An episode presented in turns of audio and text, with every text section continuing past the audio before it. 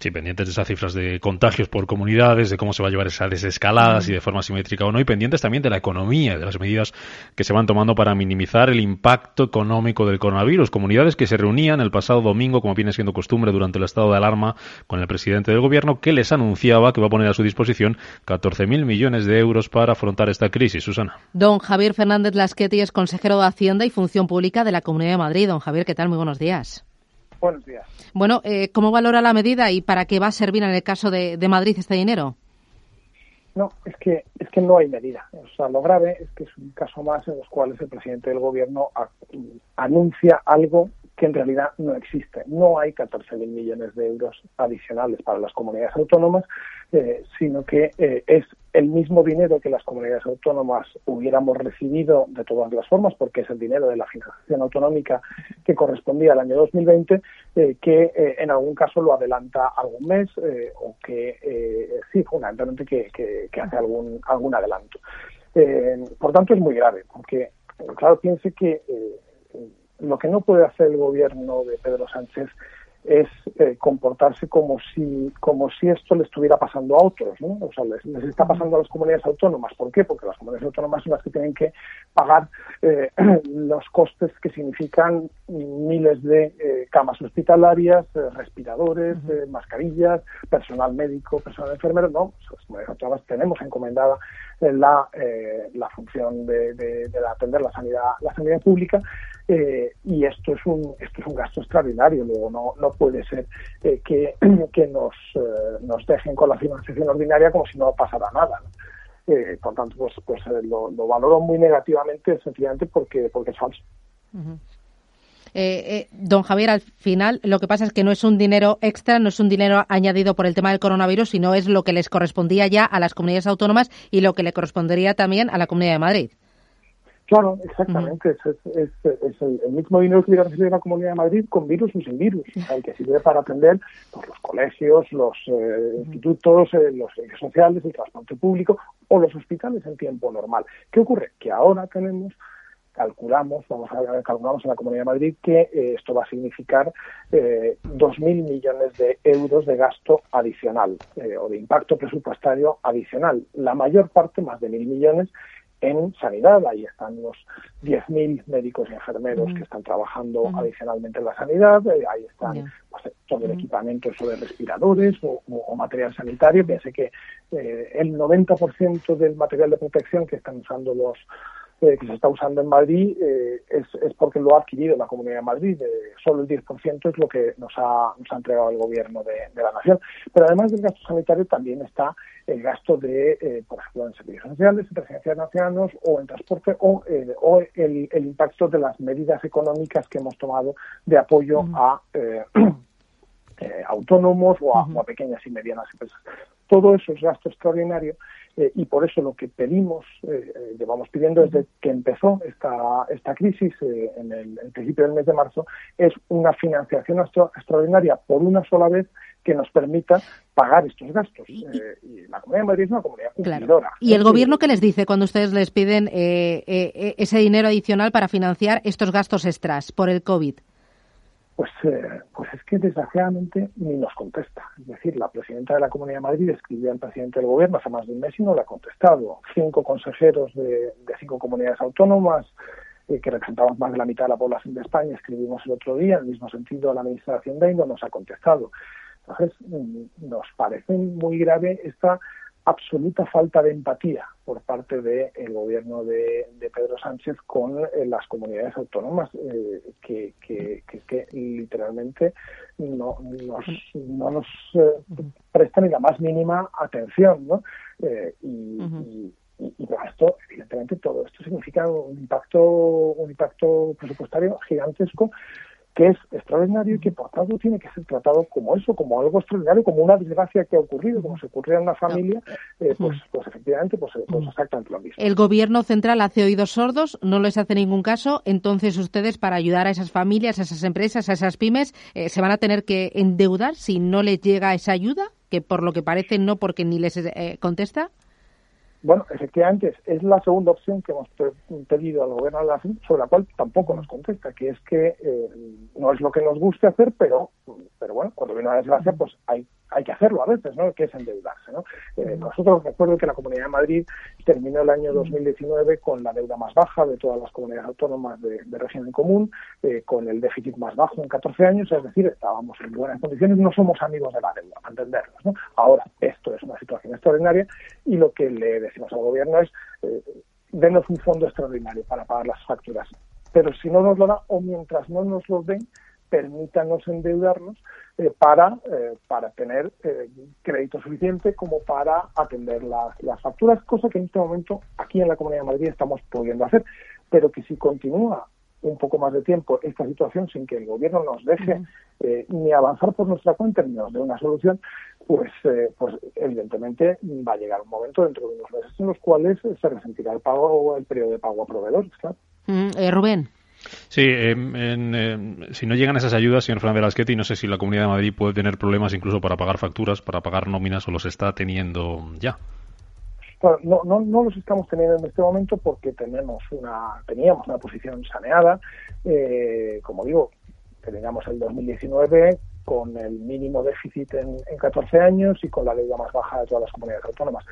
Eh, por lo tanto, en este momento tenemos liquidez y tenemos capacidad para atender los pagos, las nóminas, por supuesto, etcétera. Ahora, si el gobierno se obstina en no darnos ninguna respuesta, ni nos da un fondo extraordinario para pagar estas facturas extraordinarias, ni nos da tampoco permiso para pedir deuda eh, para eh, hacer frente a estos pagos, va a llegar un momento dentro de unos meses en los cuales sí que vamos a tener problemas para pagar a nuestros a nuestros proveedores, nosotros y las demás comunidades autónomas, claro. Entre las últimas medidas, Susana, que ha tomado la Comunidad de Madrid está ese aplazamiento un mes más sí. del pago de impuestos durante el estado de alarma. Señor Fernández Lasqueti, ¿hasta cuándo qué impuestos se aplazan, si nos lo puede recordar? Y, y se han calculado ya cómo puede afectar esa moratoria a la recaudación. Claro, eh, efectivamente, nosotros aplazamos los, eh, todos los impuestos de recaudación, eh, los que recauda directamente la Comunidad de Madrid eh, desde que empezó esta, esta situación y ahora lo prorrogamos por un mes más hasta el 26 de mayo. Si hiciera falta más tiempo, lo prorrogaremos más tiempo. Por el momento, un mes más hasta el 26 de, de mayo. Esto significa que todo aquel que esté obligado en este momento, por alguna razón, a pagar eh, o liquidar impuesto de transmisiones patrimoniales, impuesto de sucesiones y donaciones, impuesto de actos jurídicos documentados, es decir, los, los impuestos que recauda directamente la, la Comunidad de Madrid, eh, lo aplazan sin ningún recargo y, eh, al menos hasta, hasta esa fecha. Eso calculamos que en todo el periodo que llevamos y hasta el 26 de mayo, mm, calculamos que va a afectar a más de 100.000 eh, contribuyentes, a más de 100.000 ciudadanos y empresas, y que va a significar la demora eh, o la moratoria en el pago de 420 millones de euros. Uh -huh. eh, ayer conocíamos las previsiones del Banco de España sobre la economía española. Eh, desde la Comunidad de Madrid, eh, ¿qué previsiones manejan en cuanto a PIB y en cuanto a empleo? Bueno, pues eh, las, las, previsiones que conocemos del Banco de España son enormemente preocupantes, coinciden además con las de otros organismos y coinciden también con las que, o, o las nuestras, las que teníamos desde antes, coinciden básicamente con estas que, que, que ayer publicó el, el, Banco de España. Nosotros calculamos que el impacto en la economía madrileña puede ser del orden del 10% del. PIB eh, y, y, eso significaría del orden de unos 390.000 empleos. Uh -huh. Eso es un golpe durísimo, un golpe como no lo ha tenido nunca la economía madrileña. La economía madrileña es abierta eh, y, y, por tanto eh, las crisis le impactan mucho. También salimos antes de las crisis y eso es lo que lo que queremos. ¿Qué hemos hecho desde el gobierno regional? Bueno, pues eh, actuar más rápido y más allá de lo que ha hecho el gobierno, el gobierno de la nación, con medidas de apoyo a autónomos para que puedan pagar uh -huh. la, la, cotización a la seguridad social de los meses de marzo y, de, y de abril, y también con líneas de crédito eh, a través de, de Aval Madrid o líneas de liquidez. Eh, a través de la Madrid para que los negocios que, que, estaban funcionando bien puedan continuar funcionando eh, durante uh -huh. estos meses que no han tenido eh, ingresos ingresos ningunos. Desde uh -huh. luego eso es eso es fundamental y, y lo que necesitamos es, es, una economía más flexible, más más abierta que permita más eh, bueno pues eh, que cada que cada empresario y cada emprendedor eh, con su talento eh, busquen eh, la manera de de encontrar eh, de nuevo a sus, a sus clientes Y, para eso, cuanta menos regulación, cuanta menos carga tributaria, cuanta menos carga de burocracia, eh, mejor. Eh, todas esas medidas que ustedes han puesto en marcha, que ha puesto en marcha la Comunidad de Madrid, eh, ¿qué coste van a tener para las arcas públicas? Y luego, ante esa situación de más gasto y al mismo tiempo menos ingresos por menos actividad y, y, menos empleo, el déficit, ¿qué cálculos han hecho ustedes? Bueno, el, coste de estas medidas de, apoyo a, liquidez y a, gastos de, emprendedores, de autónomos, etcétera, eh, lo calculamos en 68 millones de, euros. Al ser una parte de ellos avales, dependerá de que luego se, devuelvan, como estamos seguros de que, de que así será, eh, y movilizarán más de 200 millones de euros en, forma de, créditos. Eh, y en cuanto al impacto, evidentemente, claro, va a tener esto un impacto en cuanto a los, en cuanto a los impuestos.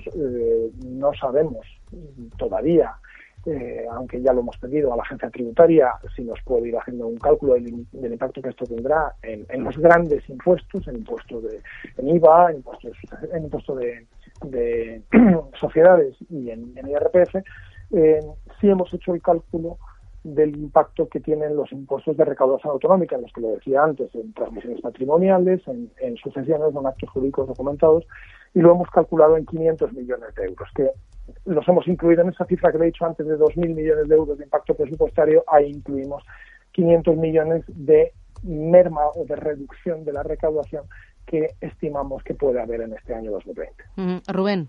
Sí, una última cuestión, la, renta mínima que le paga el gobierno, ¿qué le parece a la Comunidad de Madrid?